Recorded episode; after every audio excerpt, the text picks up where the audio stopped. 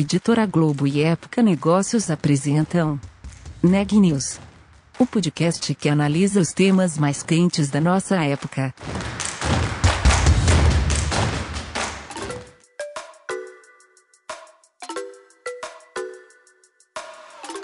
Olá, eu sou Daniela Trabasile da Época Negócios e esse é mais um episódio do Neg News, nossa série de podcasts sobre a pandemia do novo coronavírus. Nessa semana a gente vai fazer uma série especial sobre saúde mental. Estamos em setembro, o mês do Setembro Amarelo, que é uma campanha de prevenção ao suicídio. O tema da saúde mental já era muito importante mesmo antes da pandemia, e agora em 2020 isso ficou ainda mais claro que a gente precisa falar sobre saúde mental.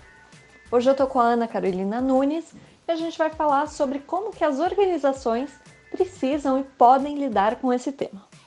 Oi, Daniela. É isso mesmo. A pandemia reforçou a importância de se discutir a saúde mental nas empresas e, principalmente, tratar do assunto sem estigmas. Eu conversei com o médico psiquiatra Luiz Oldan, que é também professor da pós-graduação Saúde Mental nas Organizações, um curso oferecido pela Faculdade Israelita de Ciências da Saúde Albert Einstein, que falou sobre como as empresas podem apoiar seus colaboradores nessa questão e se preparar para receber de volta os funcionários nos escritórios, que começam a retornar após um longo período de quarentena e com o vírus ainda em circulação, que pode causar muita insegurança e ansiedade, gatilhos para quem sofre com transtornos mentais. Luiz destacou a importância das campanhas feitas pelas empresas e, especialmente, de uma boa comunicação e de um acolhimento. Vale destacar que quem sentir que precisa de ajuda pode acionar o Centro de Valorização da Vida, o CVV, ligando para o número 188. Bom, professor Luiz, é, o tema aqui é saúde mental nas organizações. Então, para começo de conversa, para a gente pautar aí nossas perguntas, queria saber mais sobre esse termo saúde mental, se a gente também pode usar a palavra doença mental, ou como seria a forma mais adequada para se referir a essa questão nas corporações. Bom, Ana Carolina, esse é o melhor termo para a gente começar, né? É, quando a gente fala de saúde mental, a gente está falando é, de, de, de, doenças que são multifatoriais. Na verdade, desculpa, não são doenças, são transtornos. Né? Quando a gente fala de doença, a gente está falando de algo que tem uma causa específica, né? a gente consegue identificar nosologicamente.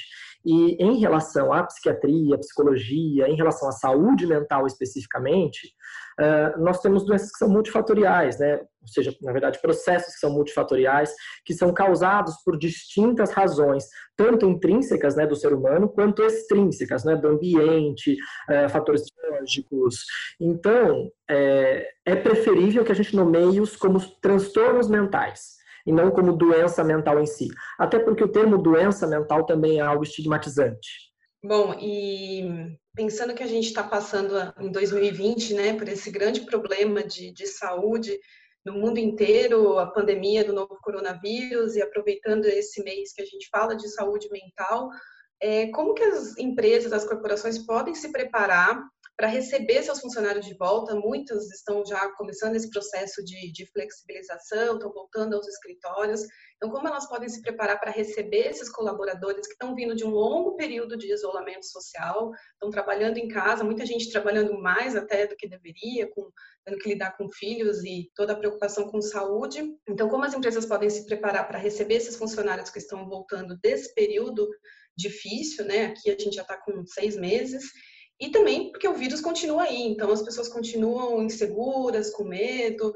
Então, o que a gente pode fazer para melhorar essa volta, para tranquilizar o colaborador, para mostrar que a segurança e preocupação com a saúde mental deles?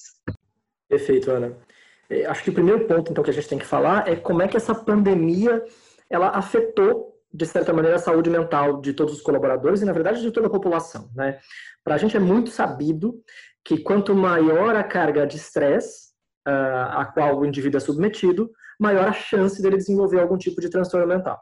Obviamente, a, a pandemia em si foi um estresse absurdo, não apenas relacionado à questão do isolamento e distanciamento social, mas a medo de contaminação, é, medo de, de levar a, a infecção para casa. Além disso, uma série de questões relacionadas à dificuldade de interação entre as pessoas, né? Então, a gente teve que modificar tudo muito rapidamente para o meio digital, a gente teve que alterar uma série de processos, afetou a educação, afetou as crianças em casa. Ah, então, o, aumento do estresse ele veio de vários lados, inclusive, claro, o grande dilema em relação a isolamento social ou não, que foi a questão econômica, e claro que configura-se como um grande problema e grave problema atual, e a questão econômica também é um fator de risco que predispõe a, a algum tipo de transtorno mental. Além de tudo isso, a falta de escapes de lazer, a falta de possibilidades de contato com a natureza, enfim, uma série de questões que aumenta os triggers, né, os gatilhos para o desenvolvimento de algum transtorno mental. E aí, quando a gente fala de transtornos mentais e pandemia, claramente a gente está falando sobre burnout, para quem ficou trabalhando, principalmente trabalhadores de saúde mental ou de serviços essenciais, né, ah, que precisaram ficar trabalhando nesse período todo. Então, fábricas, empresas de produção alimentícia, né, imagine a pressão a qual foram submetidos os, a linha de frente dessas dessas empresas também que tiveram que manter o abastecimento alimentício para toda a população. Então, é, a gente está falando aí de, um, de uma gama bastante grande aí de, de gatilhos. E aí a gente está falando de burnout, a gente está falando de depressão, a gente está falando de transtornos ansiosos, né, transtorno de ansiedade generalizada, transtorno de pânico. A gente está falando de transtornos de estresse pós-traumático, principalmente aqueles que vivenciaram o Covid, né, ou vivenciaram um isolamento muito intenso. A gente está falando de dependência química, né? Todo esse estresse é, é, é, claro e sabido pela gente. Tem uma pesquisa realizada pela Fiocruz, Unicamp e outras instituições chamada Convida, que avaliou o comportamento do brasileiro ao longo da pandemia. E foi notório o aumento do consumo de álcool, o aumento do consumo de cigarro, principalmente para quem já fumava, né? Quase 20% relatando aí aumento de pelo menos 10 a 20 cigarros ao dia, né? Para além do que já fumavam. Uh, sem contar drogas ilícitas, né? Então, maconha, cocaína, entre outras substâncias. Então, tudo isso né, gera aí um, um acúmulo de estresse e um acúmulo de problemas para esses indivíduos e, claro, para as corporações. E tem alguma maneira que elas possam se preparar para receber, então, toda essa carga que está voltando ao convívio do, dos colegas e dentro do ambiente corporativo? Perfeito, exatamente. Essa era a principal pergunta, né? Sim, existe uma maneira para a gente se preparar, então, para receber de volta esses colaboradores, né? O primeiro ponto que a gente deve falar é, tem uma série de, de personalidades aí hoje falando sobre algo que se chama síndrome da cabana, né, ou febre da cabana, que comparam este momento do retorno do isolamento social a um momento lá nos idos de 1900, quando as pessoas se recluíam às suas casas no inverno, né, na Escandinávia, enfim, ou regiões mais frias, né, que as pessoas não saíam de casa nos invernos muito rigorosos e ficavam presas em casa por três, quatro meses. E aí, quando elas saíam, existia um, um receio ao sair, um medo, um medo do contato uh, e muito mais ansiedade no contato social. Então, uma ansiedade social. Né? E a gente vivencia, de certa forma, isso neste momento que as pessoas ficaram muito tempo em suas casas e estão retomando, e retomando mantendo um medo de contaminação, mantendo um medo de transmissão, porque o vírus não parou de circular. Né? E para isso, a gente precisa uh, entender o que, que causa ansiedade nas pessoas, para poder dar conta disso, né? para poder suprir isso. Então, as pessoas minimamente querem, primeiro, sentirem-se ouvidas. Então, primeiro ponto, as empresas têm que estar preparadas para ouvir esses anseios e esses receios dos colaboradores. Então, fazer grupos de escuta, fóruns, discussões relacionadas aos anseios dos colaboradores que estão retornando. Então, esse é um primeiro ponto. Um segundo ponto é as pessoas querem se sentir protegidas. Então, eu preciso disponibilizar equipamentos de proteção individual, protocolos de proteção individual, né? Então, eu preciso disponibilizar máscara, álcool gel, ah, uma estação de tratamento, uma estação de, de trabalho adequada. Né? Então, as pessoas querem se sentir protegidas no seu ambiente de trabalho. Para além disso, preparadas. E como é que eu me sinto preparado? Sendo treinado. Então, as pessoas têm que ser treinadas. Quando que eu uso face shield? Quando que eu uso máscara? Quando que eu posso tirar a máscara, uh, qual que é o distanciamento correto, como é que eu higienizo a minha estação de trabalho. Então, isso é preparar as pessoas e reduzir um pouco também a ansiedade delas. Né? Para além de preparadas, elas querem se sentir cuidadas. E acho que isso é o mais importante, cuidadas e apoiadas. Né? E para sentirem-se cuidadas e apoiadas, é importante que as empresas tenham um canal para que elas possam uh, trazer esses medos e os sintomas que elas possam estar apresentando. Então, precisa sim de um canal de atendimento psicológico. As empresas precisam ter, neste momento, um acesso aos colaboradores para que eles possam falar sobre seus anseios, falar sobre seus medos e que a partir daí possam ser direcionados a um cuidado melhor. Seja, seja esse cuidado psicoterapia, seja, seja esse cuidado um coaching, ou um tratamento psiquiátrico, ou com o próprio médico do trabalho, que precisa também estar treinado para acolher essas demandas de, de saúde mental. Né? Rotineiramente, o médico do trabalho não tem tanto essa prática em relação à saúde mental. Agora, com um bom treinamento, a gente pode otimizar os cuidados de saúde mental uh, com a saúde ocupacional, né? E por fim, um, um, uma outra coisa que as pessoas precisam, né, e que a gente como como empresa precisa fornecer é honrar o trabalho delas. As pessoas precisam saber que o seu trabalho é valorizado e precisam ter o seu trabalho honrado no trabalho. Né? Então, reconhecer mesmo que elas estão se submetendo a um risco, mas que esse risco talvez seja necessário neste momento, que a gente precisa de uma retomada. Né? A gente sempre fala que tem uma balança aí, a gente tem que ir pesando riscos e benefícios, né? não tem outra forma da gente tomar decisões. E quando a gente tomar a decisão de uma retomada, de um retorno ao trabalho, é porque a gente está pesando e os riscos estão ficando cada vez maiores. Mas, para além disso, as pessoas precisam saber né, quais foram esses riscos, quais foram os motivos da decisão da retomada, por que, que a gente está orientando o retorno, né? E precisam estar muito bem informadas e precisam ser reconhecidas pelo seu retorno. Faz sentido isso? Sim, bacana. E Luiz, você comentou que pode se esperar aí burnout, depressão, uso de substâncias né, psicotrópicas, até as legais, como álcool, cigarro. É, quais são as, a, os transtornos mentais mais comuns, independente de pandemia, que a gente pode citar é, no meio corporativo? No meio corporativo, os principais transtornos mentais associados são sempre os transtornos de humor e os transtornos de ansiedade. Né? Então, a gente está falando aí principalmente de depressão e o próprio transtorno de ansiedade generalizada ou transtorno de pânico. Né? A depressão a gente conhece relativamente bem, né? então eu costumo comparar a depressão com uma neblina na frente dos olhos.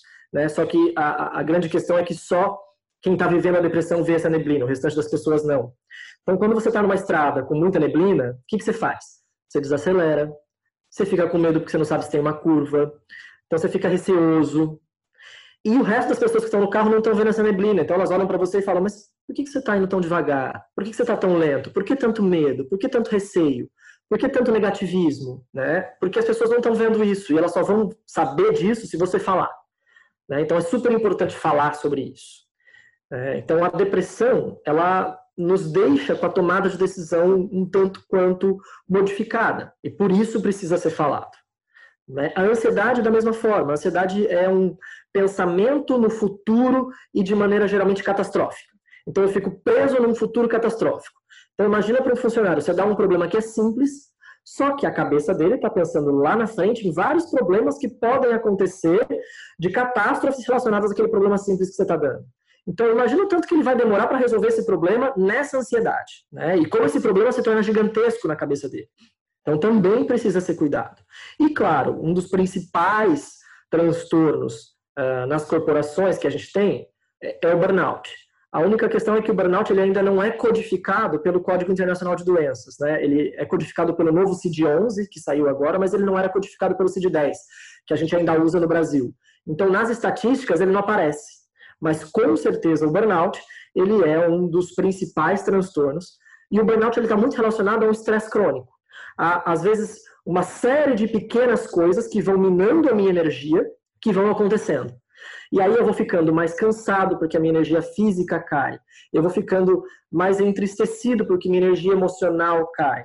Eu vou ficando mais incapaz de fazer as coisas porque eu estou desconcentrado porque minha energia mental caiu. E eu vou ficando mais desesperançoso porque a minha energia espiritual também cai, a minha energia do propósito, né? Então eu vou ficando mais sem esperança. Então eu entendo que esses três transtornos são os principais, além, claro, do uso nocivo de substâncias ou da dependência química, que aí permeia de maneira geral e aumenta com a pandemia. Certo. E, bom, você está no Einstein, que é um dos principais hospitais do país e ligado diretamente à área da saúde, e então diretamente impactado pela pandemia. Então, eu queria saber um pouco como foi lidar com, com a pandemia do novo coronavírus dentro do hospital, com seus profissionais, e ao mesmo tempo vocês também atuam com um curso de saúde, de, de saúde mental das corporações, e então queria entender se nesse momento as outras corporações, as outras empresas também procuraram mais vocês para se prepararem para esse momento mais crítico que a gente tem vivido. Vamos lá, Ana, bastante coisa nessa pergunta aí. Depois você vai me falando se eu respondo tudo. Mas é, acho que, de maneira geral, vamos falar um pouquinho sobre como Einstein atuou em relação às questões relacionadas ao sofrimento psíquico durante a pandemia, né? Então, rapidamente, claro, Einstein teve o primeiro caso diagnosticado, então, rapidamente já houve uma demanda para o nosso setor de que estabelecêssemos um plano, entendendo justamente que, de qualquer maneira, essa pandemia impactaria na saúde mental. Né? A gente já tinha desenvolvido uma série de ações que estavam para ser startadas, mesmo antes da pandemia, ações de bem-estar e de promoção da saúde, que a gente pode falar um pouquinho mais depois, quando a gente for falar sobre prevenção de, de transtornos mentais, mas a gente já tinha uma série de ações programadas e a gente precisou acelerar todo esse processo. Né, entendendo que com a pandemia necessariamente ia haver um aumento aí uh, dos transtornos mentais. E o que, que foi a, a, o que, que foram as medidas que a gente tomou? Né? Primeiro ponto, a gente entendeu que precisávamos de ações para toda a, a corporação. Então, a gente lançou rapidamente uma plataforma de bem-estar e uma plataforma de cuidados em relação à saúde mental, que todos os nossos colaboradores e dependentes deles poderiam acessar.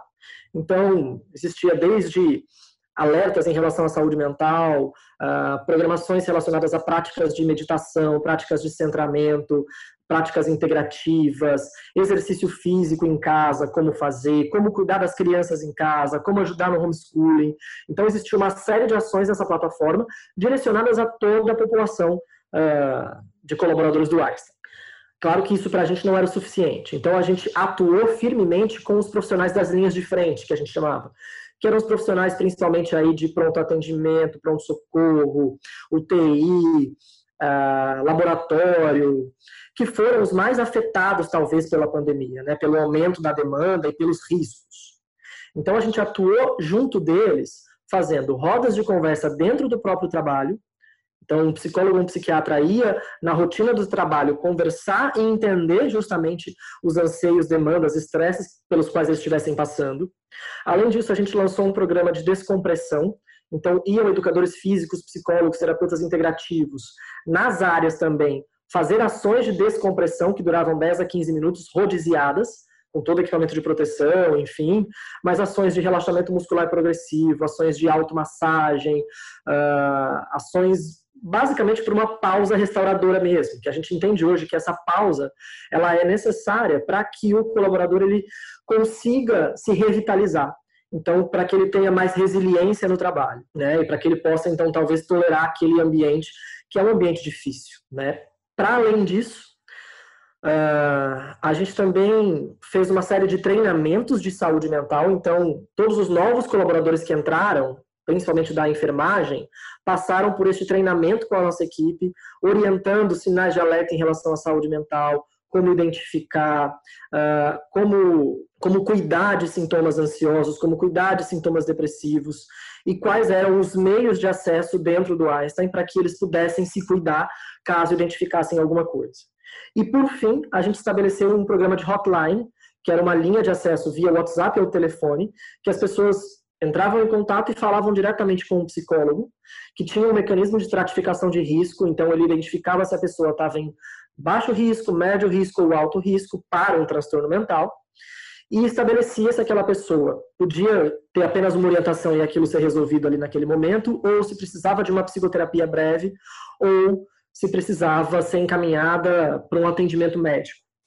E aí isso já era prontamente estabelecido naquele momento. E a pessoa tinha um cuidado mais integral. E a gente mantém, inclusive, todos esses cuidados. Né? A gente mantém as rodas de conversa até hoje, a gente mantém uh, as sessões de descompressão, a gente mantém a hotline e os atendimentos. E a gente vem ampliando agora para ações de bem-estar.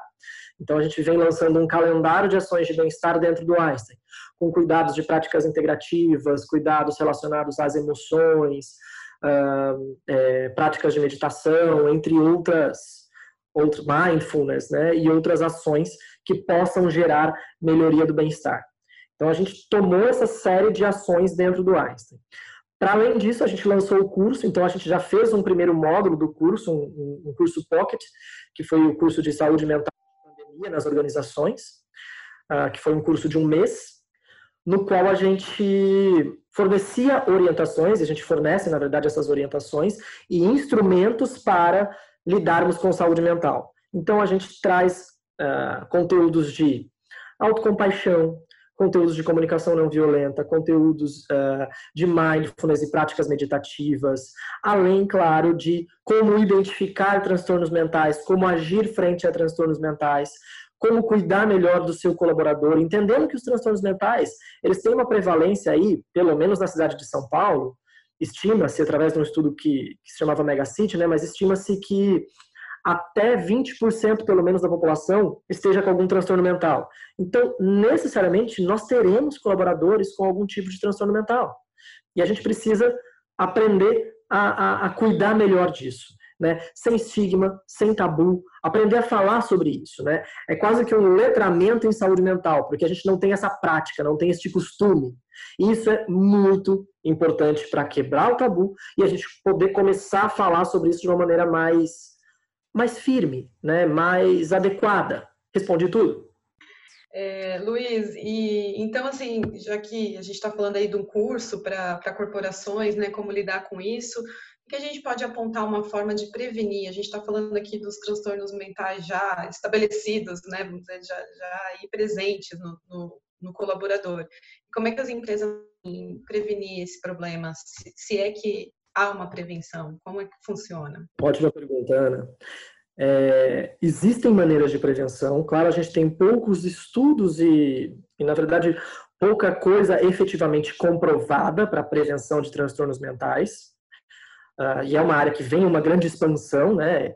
Inclusive falando de áreas novas aí da psicologia, como a psicologia positiva, que vem estudando aí uma série de aspectos relacionados ao otimismo, felicidade, esperança, que são fatores protetores, mas a prevenção aos transtornos mentais, ela está muito relacionada ao fortalecimento dos fatores protetores. E o que, que são fatores protetores em relação à saúde mental? Né? São, por exemplo, a habilidade de falar sobre os sentimentos. Isso é um fator protetor. Então, a gente trabalhar essa habilidade, ou trabalhar as nossas soft skills, trabalhar a inteligência emocional, uh, isso está relacionado à, à prevenção de transtornos mentais.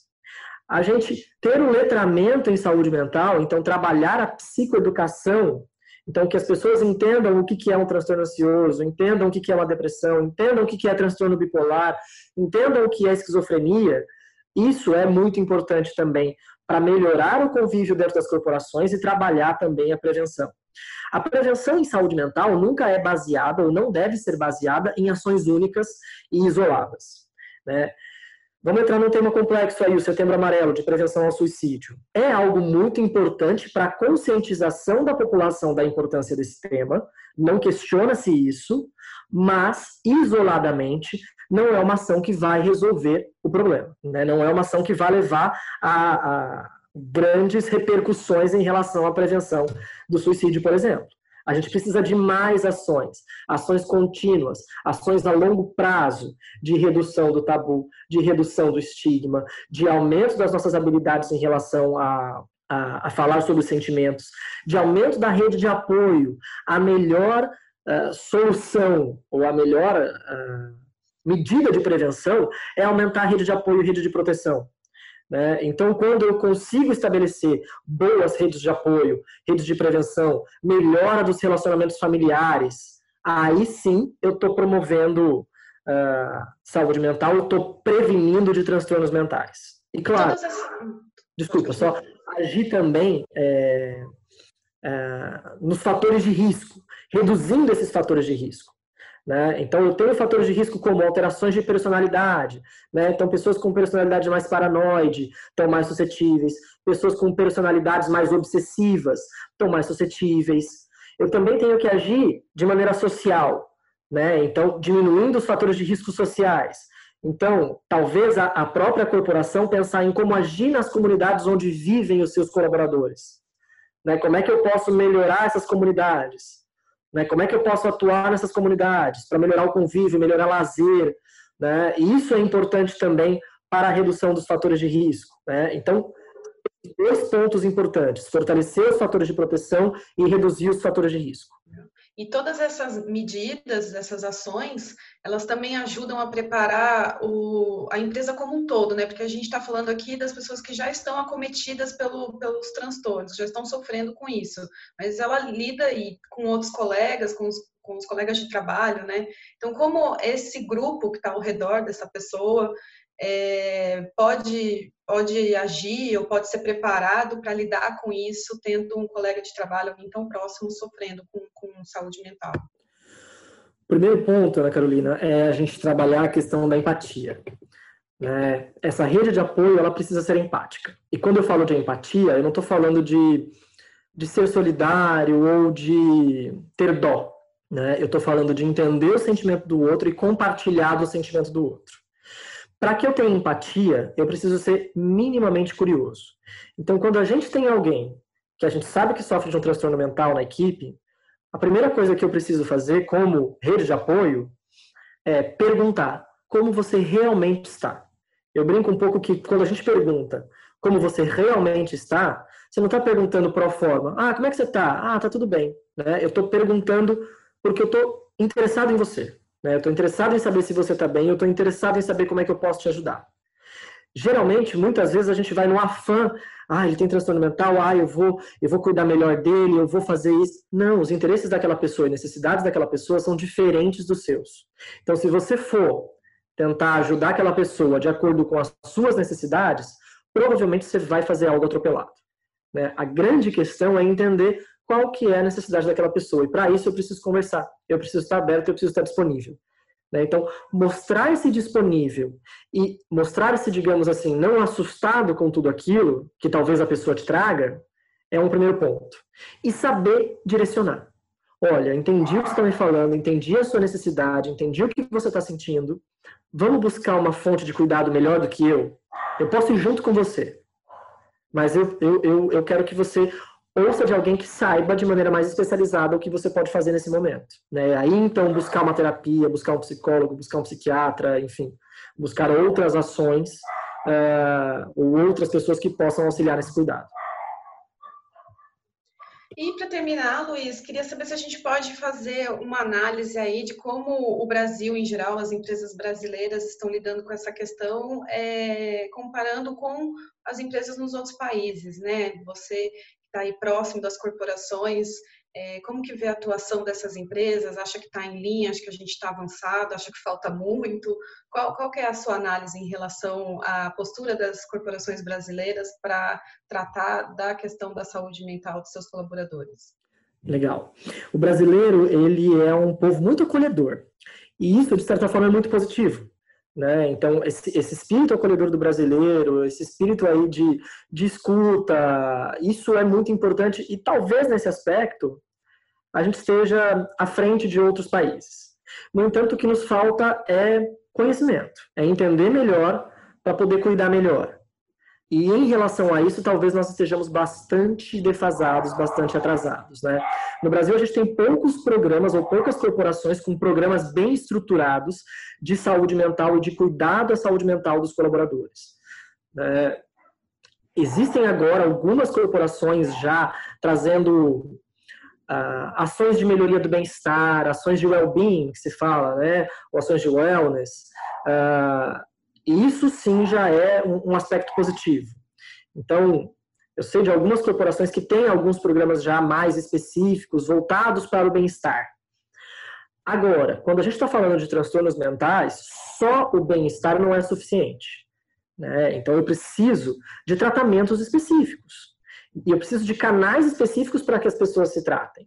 Infelizmente, também a nossa rede, tanto pública quanto privada no Brasil de saúde mental, ainda é muito fragmentada.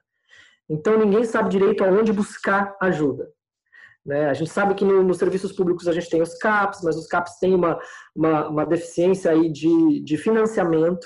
Então, existe uma deficiência, uma defasagem de cuidado relacionada a um subfinanciamento da saúde mental. Uh, a gente tem locais aí para internação psiquiátrica, mas que também ainda estão muito atrasados de maneira geral, mesmo uh, na região sudeste. Uh, a gente, então, tem um, um modelo de cuidado que é defasado. Então, só talvez indicar que o profissional, que o, que o colaborador ele busque algum auxílio através de planos de saúde ou através uh, do Sistema Único de Saúde é muito pouco. Algumas organizações no exterior, né, em outros países, aí principalmente alguns países europeus, né, já têm uh, esses acessos muito mais bem estabelecidos. Né? Então, o colaborador ele já sabe aonde buscar, o que buscar. Iniciativas também que, que também orientam o colaborador a, a cuidados de atenção primária, né? Isso também é bastante inovador no Brasil, a gente está bastante atrasado, mas também tem começado em várias corporações. Então, ter equipamentos de atenção primária que possam identificar e cuidar também desses colaboradores em relação à saúde mental, isso é uma iniciativa muito boa, que está começando agora no Brasil. E diferente de outros países que já têm isso muito mais desenvolvido também. Tá? De certa forma, estamos bastante atrasados. Existem poucas iniciativas. Né? O Einstein vem lançando alguns produtos relacionados a isso agora, para auxiliar também outras corporações, outras empresas. Então, a gente tem treinamentos das lideranças em relação à saúde mental, a gente tem essas, essas, esses modelos de atendimento em atenção primária, né, com as clínicas Einstein, uh, assim como outras corporações também têm lançado seus produtos. Também existem alguns produtos aí no mercado, né, de, de cuidado à saúde mental, então, de, de mais voltados à psicoterapia e, e aos serviços de, de psicologia especificamente. Também agora, com as mudanças de regulamentação, aprovando as teleconsultas, né, existe também esse modelo de telepsiquiatria sendo implantado. Mas isso tudo é muita novidade no Brasil. Está começando agora com a pandemia. Né? E claro, a gente espera que isso se sustente uh, pós-período pandêmico, até porque, com certeza, isso traz um ganho na agilidade do cuidado. Né? Então, sim, vários produtos estão sendo lançados no Brasil, mas ainda estamos muito atrasados em relação a, a, ao mercado internacional. Ok, Luiz. Bom, agradeço a sua participação e todas as informações em falar com o Neg News. Muito obrigada. Boa tarde. Boa tarde, Ana. Eu que agradeço. Um abraço aos ouvintes. Notícias do dia. O primeiro trimestre da pandemia de Covid-19, declarado oficialmente no dia 11 de março, ocasionou uma perda média de 20% na renda dos brasileiros. Com isso, o valor mensal passou de R$ 1.118 para 893 reais mensais. No cálculo, a pesquisa considera os mercados formal e informal e também a parcela de trabalhadores sem emprego. No período, o coeficiente de Gini, que é usado para mensurar o nível de desigualdade social, aumentou 2,82%. Os números são da pesquisa Efeitos da Pandemia sobre o Mercado de Trabalho Brasileiro, da Fundação Getúlio Vargas.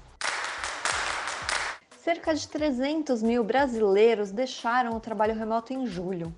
Com isso, o percentual de profissionais em home office caiu de 12,7% para 11,7%. Os dados são de uma pesquisa divulgada nesta segunda-feira, dia 21 de setembro, pelo Instituto de Pesquisa Econômica Aplicada, o IPEA. Entre as pessoas que estavam em home office em julho, 84,1% ocupavam uma vaga formal e 73,5% tinham um nível superior. Pouco mais da metade dos trabalhadores brasileiros em home office é classificada pela pesquisa como profissionais das ciências e intelectuais. Os outros grupos mais presentes são trabalhadores de apoio administrativo, com 11%, técnicos profissionais de nível médio, com uma participação de 9%, e diretores e gerentes, com 8%. De acordo com o último boletim divulgado pelo Conselho Nacional de Secretários de Saúde, o Brasil tem 4 milhões 558.068 casos confirmados de Covid-19. O número de óbitos é de 137.272. Com isso, a taxa de letalidade pela doença no Brasil é de 3%. O Neg News de hoje fica por aqui. A gente volta amanhã.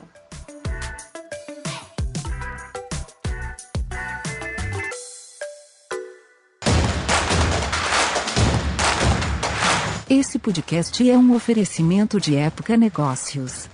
Inspiração para inovar. Não deixe de conferir nossos outros podcasts. Presidente Entrevista Presidente. The Office. E os negócios da nossa época. Ouça, acompanhe, compartilhe. Vamos fazer deste podcast o nosso ponto de encontro.